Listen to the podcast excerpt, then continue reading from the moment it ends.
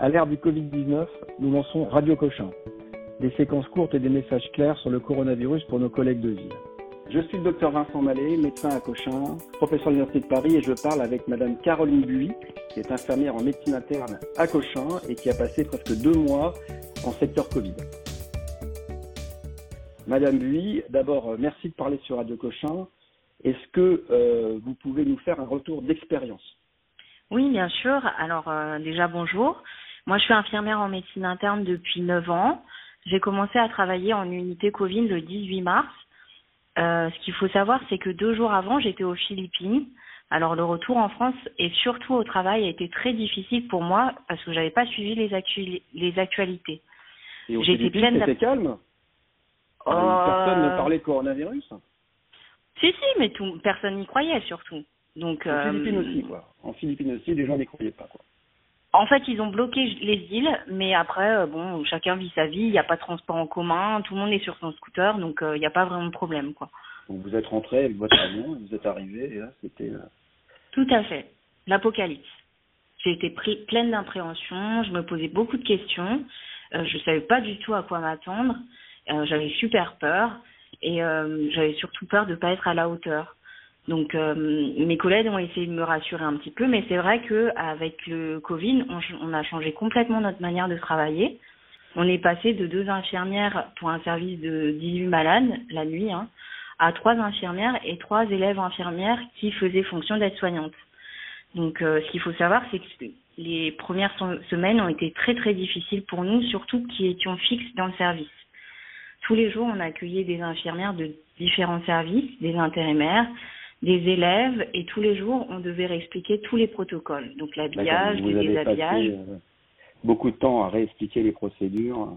Ouais, tous les jours, tous les jours et c'était très dur parce que en fait il fallait se dire bah on va faire confiance à la personne qui qu'on nous a donné et elle va avoir euh, 10-15 minutes pour intégrer tous les protocoles.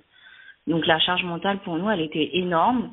On était un petit peu à l'afflux de toutes les erreurs que les gens pouvaient faire parce qu'on avait peur pour nous en fait. Hein et on était on se sentait surtout très responsable de l'unité de tous les malades et aussi de nos élèves parce que malgré le fait qu'ils faisaient fonction d'aide-soignants eux euh, ils n'avaient pas du tout euh, l'habitude d'être en, en charge de patients comme ça euh, d'être face aussi à la fin de vie en fait donc ouais ça a été très très difficile vous m'avez dit beaucoup de bien de vos élèves Ouais, ouais, ouais. Non, franchement, je pense que les élèves, c'est ce qui nous a permis aussi d'avoir une certaine fraîcheur. Euh, après, euh, ça, ça a vraiment pas été évident pour eux. Je me souviens d'une élève qui est revenue euh, d'une chambre à qui j'avais donné un téléphone pour pour que pour qu'un un fils parle à son père. Elle est revenue en pleurant en me disant j'ai été témoin du dernier du dernier échange, je pense, entre un père et son fils. Et là, c'est vrai que on prend ça en pleine face et on se rend pas bien compte de l'ampleur de de ce qu'on demande à nos élèves. Donc ouais, c'était. Vous, vous êtes vous êtes construite vous êtes une infirmière rompue à la pathologie, on s'est tous un peu blindés, et là vous étiez vraiment face à, à des ouais. choses, vous étiez vraiment en première ligne, quoi, ouais, l'innocence, Et- et le métier. Et ce qui était aussi difficile, c'est de devoir gérer tout l'aspect technique, mais aussi l'aspect euh, relationnel, parce que la nuit, on, on est malgré tout beaucoup plus isolé que la journée, donc pas de psychologue. Euh, et je me souviens aussi de la fois où j'ai dû faire une titration pour une détresse respiratoire, où le patient était vraiment pas bien, et en même temps, euh, j'ai dû accueillir la fille. Donc là, euh, c'est vrai que quand on reprend le Covid, c'est une expérience qui est vraiment très très difficile. Après, il y a aussi des aspects positifs. Par exemple, nous, habituellement, on n'a pas du tout les médecins sur place la nuit. Donc, quand on a besoin de quelqu'un, on appelle les urgences et ils se déplacent. Et là, c'est vrai que euh, ils ont mis en place les, les médecins, euh, les gardes. Donc, euh, ça avait un aspect rassurant puisque dès qu'on avait un, un, petit doute, on pouvait les appeler. Et puis, euh, mine de rien, on a appris aussi à les connaître comme ça. Donc, ça, c'était chouette. Et, et, je pense Ouais, que ouais. ça aura renforcé notre esprit d'équipe. Parce que franchement, sans mes collègues de médecine, sans le renfort et sans les élèves, je pense que j'aurais eu beaucoup plus de difficultés à traverser cette vague.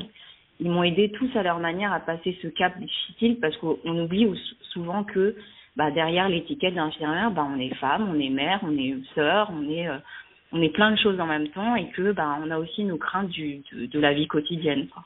Bien sûr, bien sûr. Et alors ces relations avec votre, vos familles, une infirmière qui travaillait en secteur Covid. Ça, comment vous avez fait à la maison en rentrant? Bah, je me suis créé un sas.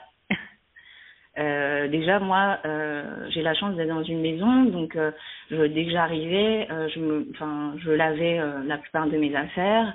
Et après, bon, j'ai juste mon mari, donc c'est vrai qu'on a gardé une vie entre guillemets normale.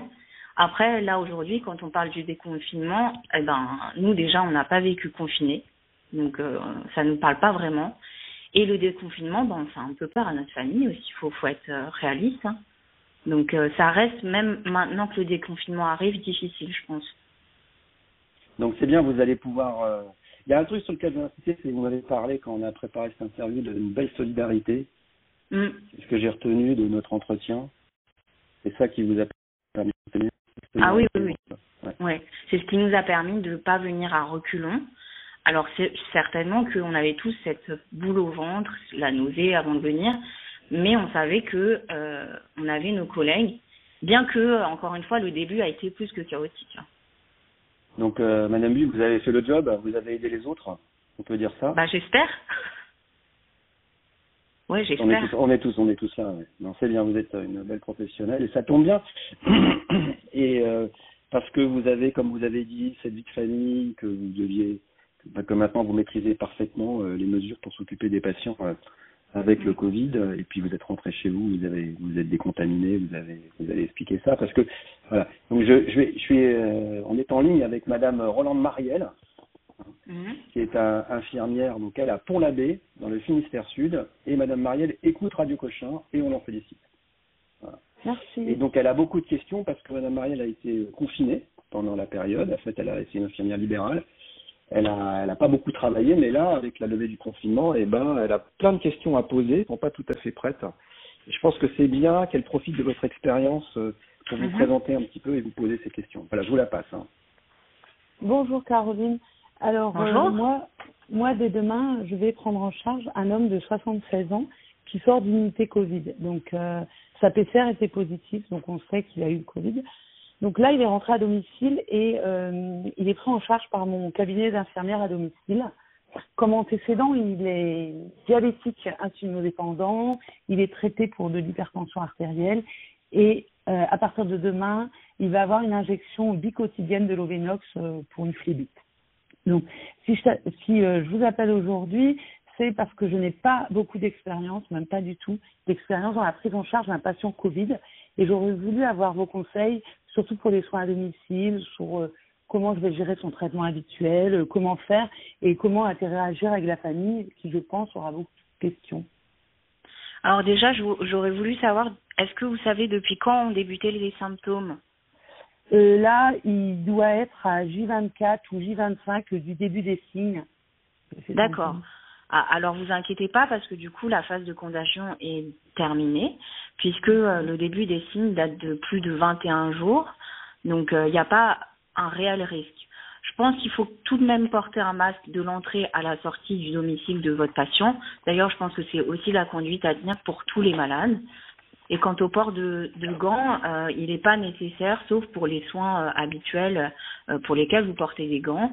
Il faut surtout garder les bons réflexes, c'est-à-dire bien se laver les mains au chat, et puis aussi pas toucher à, à, à, tout ce dont vous n'avez pas besoin.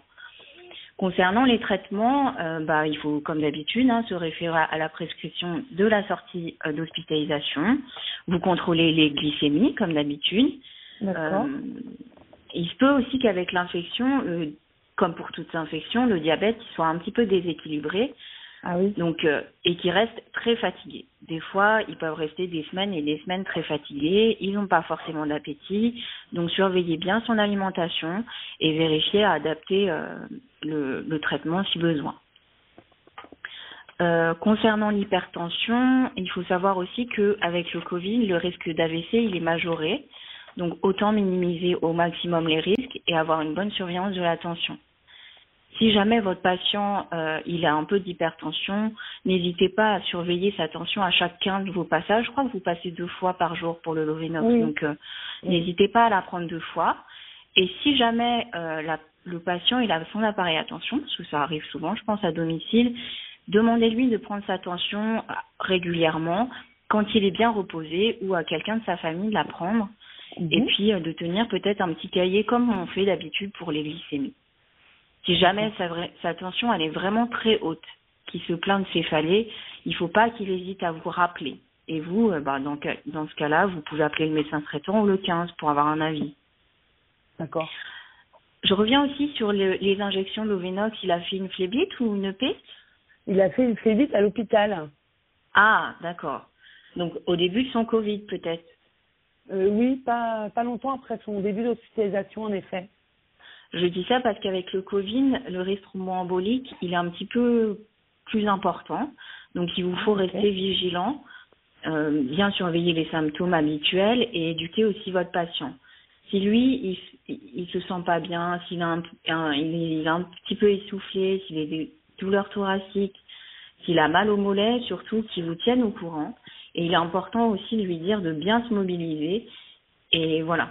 Si jamais vous avez un petit doute, vous prenez la saturation. Si jamais elle est inhabituelle, surtout vous appelez son médecin traitant et aussi le 15. Moi, ce que je vous conseille, c'est de garder en tête que la, phase de contagion est terminée pour votre patient, mais le virus, lui, il peut toujours avoir des conséquences sur son organisme.